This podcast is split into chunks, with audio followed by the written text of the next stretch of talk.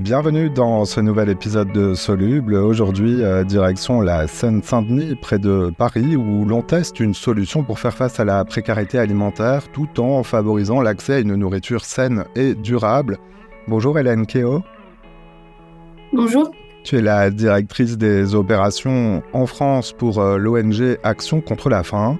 On va voir ensemble euh, ce qu'est le chèque alimentation durable euh, dont tu coordonnes avec Action contre la faim l'expérimentation dans ce département de Seine-Saint-Denis avec une subvention de l'État. Tu nous diras en quoi cela consiste et qui peut bénéficier de ce soutien pour son porte-monnaie. On va euh, aussi parler de la cherté de l'accès à une alimentation de qualité et à l'alimentation euh, tout court. Mais d'abord, on, aime démarrer euh, les épisodes de ce podcast en apprenant un bout de l'histoire de l'invité. Hélène, on, peut dire que ton engagement au service des autres structure ton parcours professionnel, mais tu n'as pas toujours travaillé en France. Raconte-nous un petit peu. Euh, non, effectivement, j'ai pas, j'ai pas toujours travaillé en France. J'ai plutôt un parcours euh, de travail à l'international dans plusieurs organisations humanitaires, dont Action contre la faim. Après, je pense que les sources de l'engagement, ils viennent quand même de la France et, euh, et de mon parcours et probablement mon parcours familial aussi. Donc, il y a, y a des ressorts d'engagement chez moi qui sont aussi liés à la situation en France. Et au final, dans mes allers-retours entre entre l'extérieur du pays, entre là-bas et ici, euh, j'ai toujours eu ce questionnement aussi sur euh, la situation en France.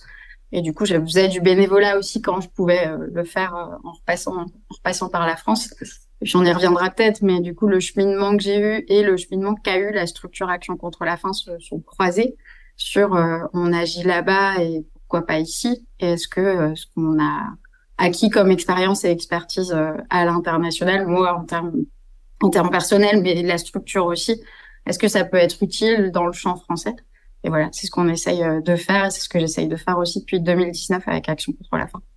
Alors, Solub, c'est un podcast de solutions, mais pas de solutions sans problème. On pourrait dire ça comme ça. On va parler un petit peu du, problème qui préexiste. Euh, alors, on l'appelle la précarité euh, alimentaire. Alors, tout le monde a un peu des notions sur ce sujet, évidemment.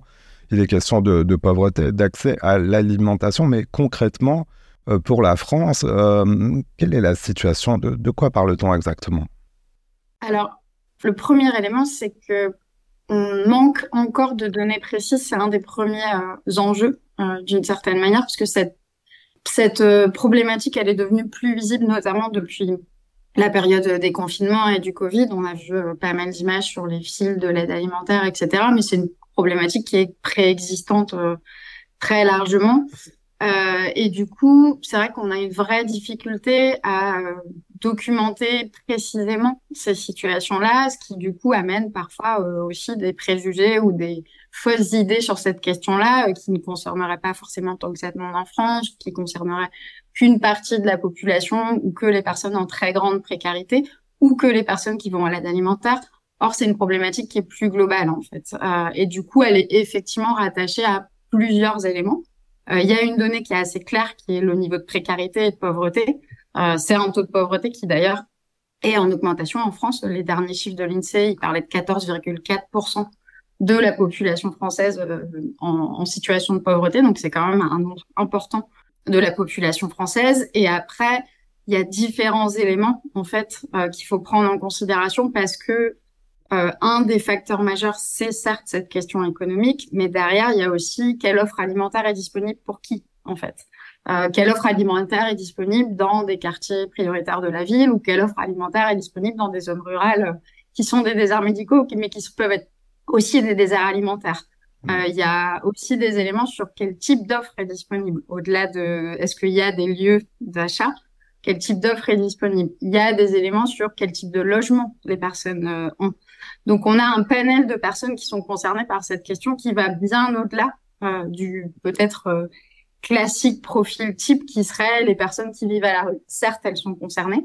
Et certes, elles sont beaucoup trop nombreuses dans notre pays, mais ce qu'on voit sur les dispositifs d'aide alimentaire et dans les enquêtes que nous on a essayé de mener, c'est que, euh, en gros, les personnes qui sont concernées par ces situations de précarité alimentaire, ça peut aussi être des personnes qui sont logées, euh, qui disposent d'aide sociale ou d'une partie d'aide sociale, mais qui n'ont pas assez euh, pour euh, avoir suffisamment à manger dans le dans l'année.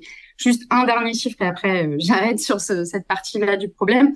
je disais qu'il n'y a pas de données, il y en a quand même de plus en plus. Il y a une donnée intéressante et une enquête intéressante qui a été menée notamment par le Crédoc euh, il y a quelques temps, et, qui est sorti en décembre dernier, et qui parle de 16% des personnes qui n'ont pas assez euh, à manger en quantité, 16% des ménages en France, et ça monte en termes de personnes qui ont la capacité de manger ce qu'ils veulent, en fait, donc un peu plus diversifié et qui correspondrait à leurs attentes et à leurs besoins, ça monte à, près de 40%.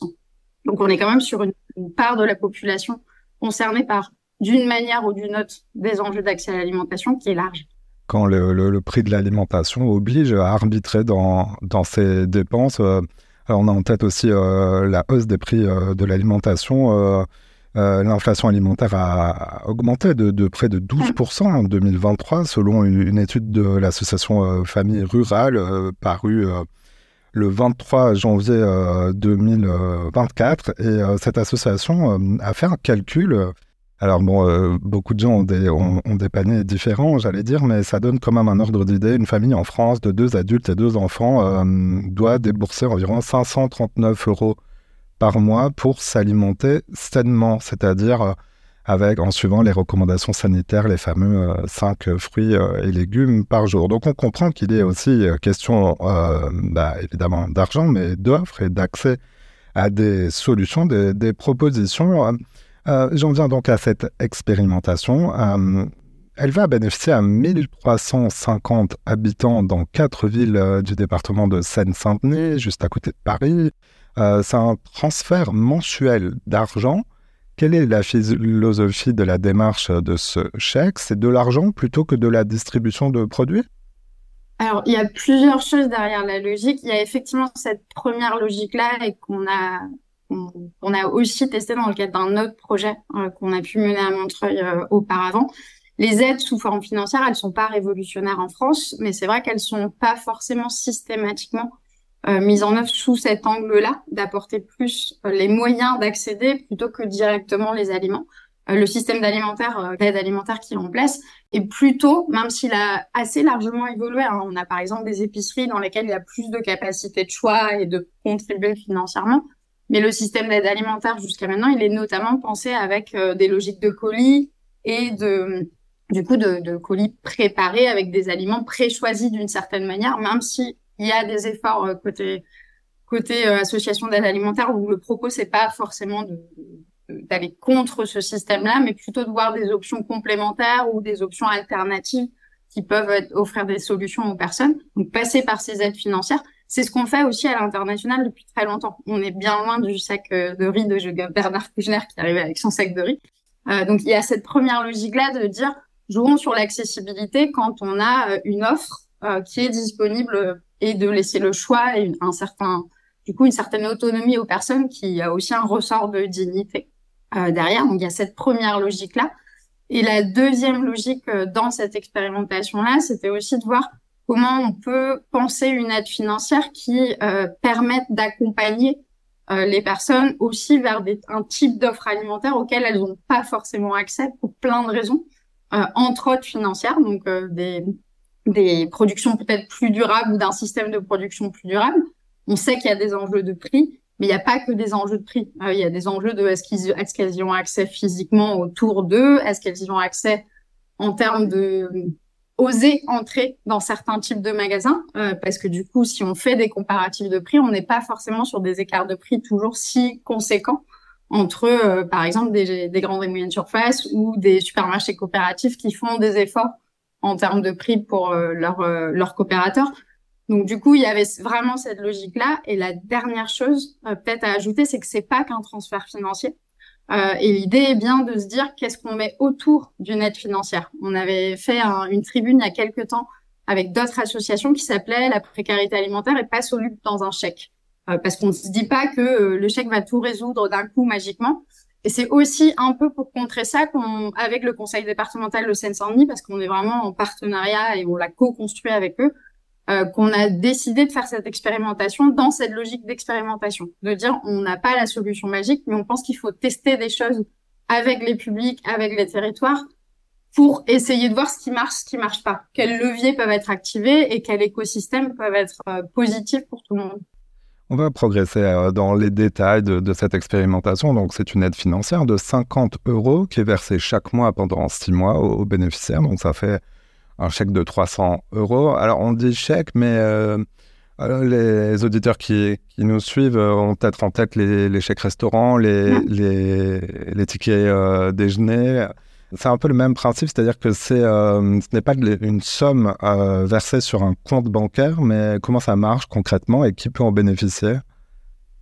Alors, du coup, très concrètement, euh, une des solutions qu'on va tester, c'est une solution qui est, qui, enfin, très probablement qu'on va tester d'ailleurs, parce que du coup, il, y a encore aussi l'idée de mettre en concurrence différentes, différentes solutions. Euh, mais du coup, une des solutions qu'on voudrait tester, par exemple, c'est euh, basé sur une carte, la carte ticket restaurant que vous pouvez avoir, euh, vous, moi, euh, toutes les personnes qui sont employées. Et dans cette logique-là, de pouvoir configurer cette carte pour que vous puissiez avoir une bonification quand vous l'utilisez dans des lieux identifiés comme offrant des produits d'une production durable, en fait.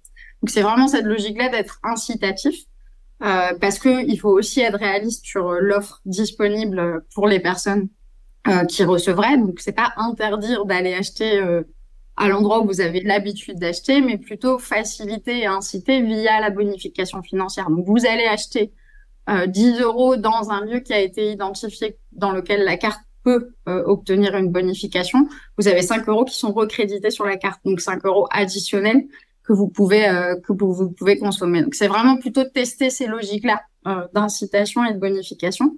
Après, on part euh, potentiellement sur cette solution de carte. On n'écarte pas le fait sur un des territoires d'expérimentation, parce qu'il y en a quatre, de s'appuyer sur un circuit plus fermé, une monnaie locale qui serait préexistante, de réfléchir à des solutions peut-être moins technologiques. Mais l'idée, c'est vraiment de tester plusieurs options et de se dire qu'est-ce qui fonctionne, qu'est-ce qui fonctionne pas, qu'est-ce qui peut être des leviers intéressants, aussi pour nourrir les réflexions plus globales euh, de politique publique autour de ces idées-là d'accès à l'alimentation. D'une certaine manière, chèque ou pas chèque, mais en tout cas, quel levier on peut activer euh, pour euh, pour pouvoir faire ça. Donc, ça veut dire aussi voir quel type d'initiative sur les territoires on peut appuyer euh, et vers lesquels on peut diriger les personnes pour qu'elles puissent entrer euh, dans une logique euh, de cours de cuisine, d'ateliers de santé nutrition, de découverte de ce que c'est l'alimentation durable en allant visiter le maraîcheur du coin ou le maraîcheur qui est au final pas si loin que ça de chez eux. Et donc vraiment cette logique-là plutôt de, de différentes actions, dont l'action financière pour faciliter ces transitions-là. Et juste pour rappel, l'alimentation, c'est 24% des émissions de CO2. Donc, c'est aussi euh, se dire que, euh, y compris même les personnes les plus précaires, voire elles en premier, en fait, euh, sont volontaires pour réfléchir à ces transitions-là et sont acteurs de ces solutions de la transition écologique. Et il y a vraiment aussi cet aspect-là qui nous semble important. Alors, ça se déroule dans quatre villes, précisément à Montreuil, Clichy-sous-Bois, Sevran et Ville-Tanneuse. Euh, juste sur la question de qui peut en bénéficier. Alors, l'idée, c'est de s'appuyer vraiment sur les acteurs des différents territoires. On a pré-identifié des publics cibles euh, qui nous semblent, avec lesquels il nous semblait important de travailler, aussi dans cette logique de d'implication des personnes, y compris des personnes en situation de précarité, où on peut se dire euh, l'équation elle est insoluble entre précarité et euh, résoudre l'accès à la, enfin, et transition écologique.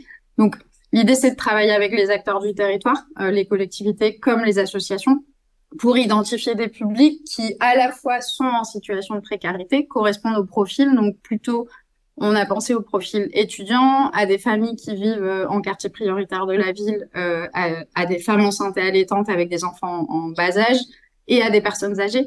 Donc différents types de profils qui du coup vont avoir à la fois des enjeux de besoins un peu différents et des enjeux de on va dire, de capacité, attente et, euh, et au final levier vers l'offre qui vont être différents. Euh, une personne âgée peut avoir euh, des contraintes plus spécifiques, euh, aussi des difficultés de mobilité, par exemple, qu'il faut prendre en considération. Euh, voilà, les femmes enceintes et allaitantes.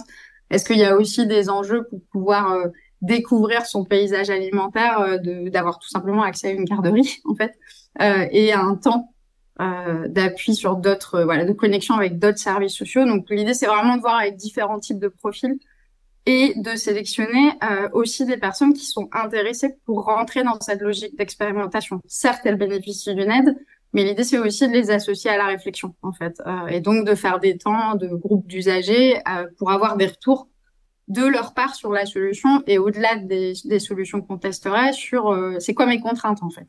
Qu'est-ce que je ressens quand j'arrive dans le rayon d'un nouveau magasin et qu'est-ce qu'est-ce qui, me semble intéressant euh, quand j'ai accès à de nouveaux types euh, de produits. En fait, euh, par exemple, le, goût et la qualité est ressorti beaucoup dans les tout premiers tests qu'on a fait là sur ah bah les bananes là en fait elles n'étaient pas forcément beaucoup plus chères et par contre j'ai bien senti la différence. On l'entend à t'écouter l'objectif de ce chèque alimentaire est aussi bah, d'aller vers une alimentation plus saine et plus durable. Tu mmh. employais le mot de, de transition écologique. Alors bien manger au sens durable et euh, euh, on l'a compris, c'est coûteux, mais c'est aussi une question de compréhension des circuits de distribution alimentaire. Euh, peut-être, c'est cette démarche, mais aussi en lumière des circuits, comme on dit, alternatifs à la grande distribution, qui sont parfois méconnus. Alors, il y a des épiceries solidaires, mais il y a aussi des cuisines partagées. C'est quoi, juste? Les cuisines partagées, ça pourrait être effectivement un des types d'activités euh, autour, on va dire, du chèque. Euh, les cuisines partagées, ça peut être... Euh, nous, on, travaille avec des acteurs qui le font notamment à Paris, un peu moins en, Seine-Saint-Denis, mais on va les découvrir dans ce cadre-là. C'est plus des lieux qui vont être des lieux où on peut cuisiner ensemble, où on peut apprendre à cuisiner des aliments qu'on ne connaît pas, ou alors où tout simplement on a accès à des ustensiles de cuisine auxquels on n'a pas accès. Euh, ce qui est assez frappant aussi dans les enjeux de précarité alimentaire et qu'on n'imagine peut-être pas pour vos auditeurs, c'est de se dire que beaucoup de personnes qu'on considère en insécurité alimentaire, en précarité alimentaire, ils ont un enjeu d'équipement en fait, euh, un enjeu de savoir euh, qu'est-ce que j'ai à la maison qui me permet de cuisiner. Donc il peut y avoir bah, du coup pas grand chose en termes de capacité de, cuisine. Est-ce que j'ai accès à des plaques de cuisson? Est-ce que j'ai juste un micro-ondes? Est-ce que et du coup ça fait varier très fortement ce que je peux cuisiner euh, dans les publics qu'on va essayer d'intégrer. Il peut y avoir des publics qui sont euh, aussi hébergés dans des dans des centres, euh, dans, dans des hôtels, ce qui est une modalité d'hébergement assez répandue en Île-de-France.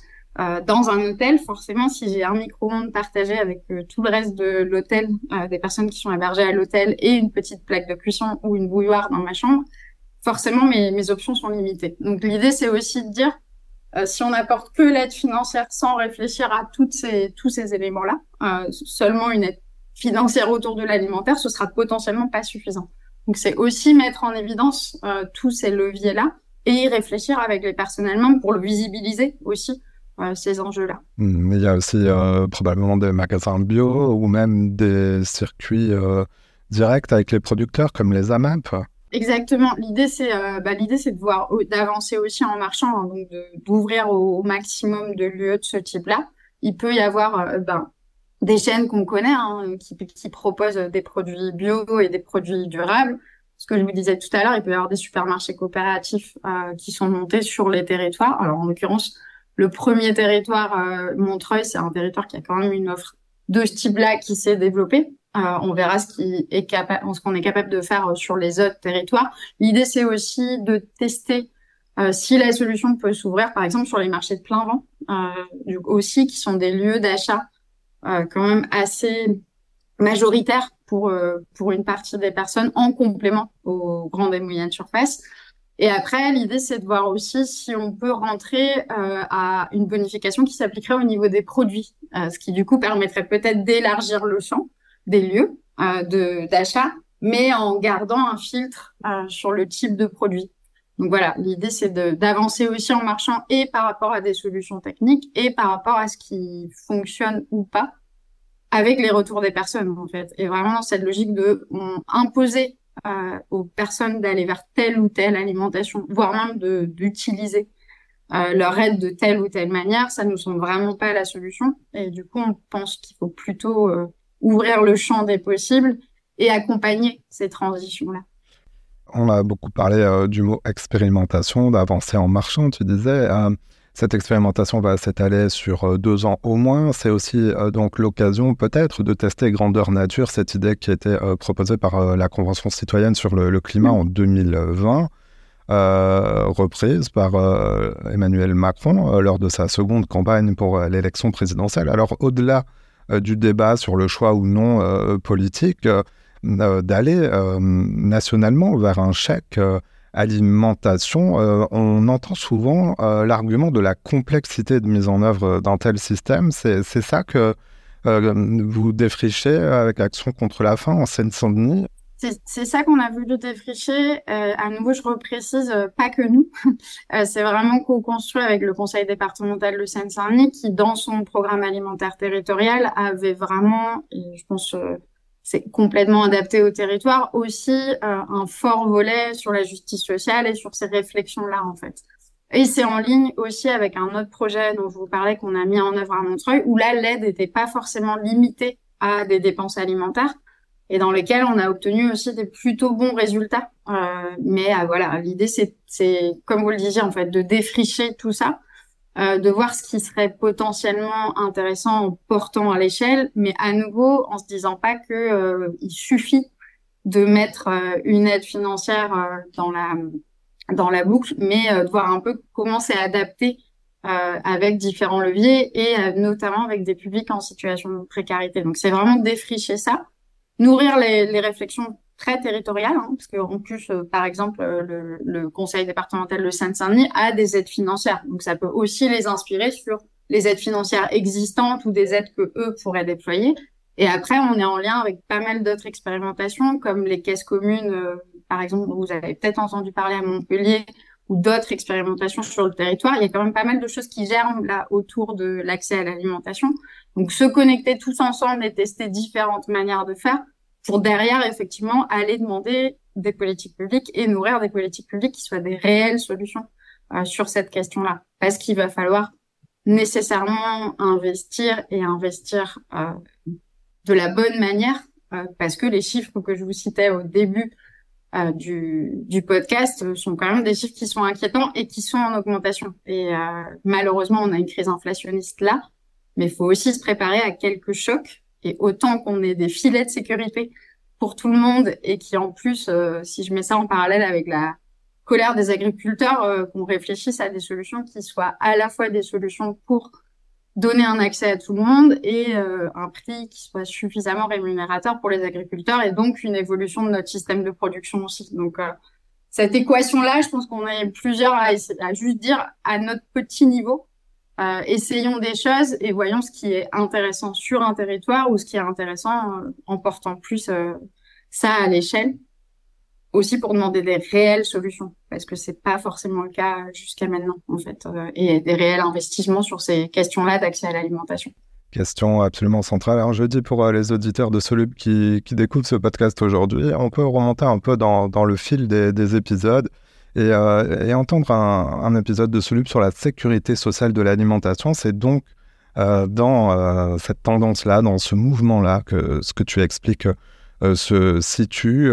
Hélène Keo, donc directrice des opérations pour l'ONG en France Action contre la faim. Je mets toutes les coordonnées l'association en description de l'épisode et notamment euh, votre site internet sur lequel il est possible d'adresser des dons euh, financés euh, pour bah, soutenir vos actions au-delà de ceux dont on vient de parler. Oui, oui, vous, pouvez, vous pouvez trouver plus d'infos sur ce qu'on fait en France et, de manière plus générale dans le monde, mais effectivement, on a ce projet-là et d'autres projets.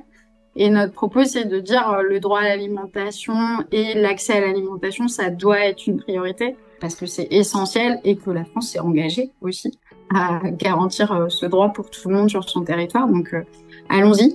Euh, essayons de plusieurs manières et mettons-nous à plusieurs pour réfléchir là-dessus. Et puis, mobilisons les politiques parce que c'est une question qui concerne beaucoup plus de monde que uniquement les uniquement quelques personnes qui seraient dans, du, dans de grandes difficultés. Je pense que ça parle à une bonne partie de vos auditeurs de pouvoir bien manger suffisamment et ce qu'on veut.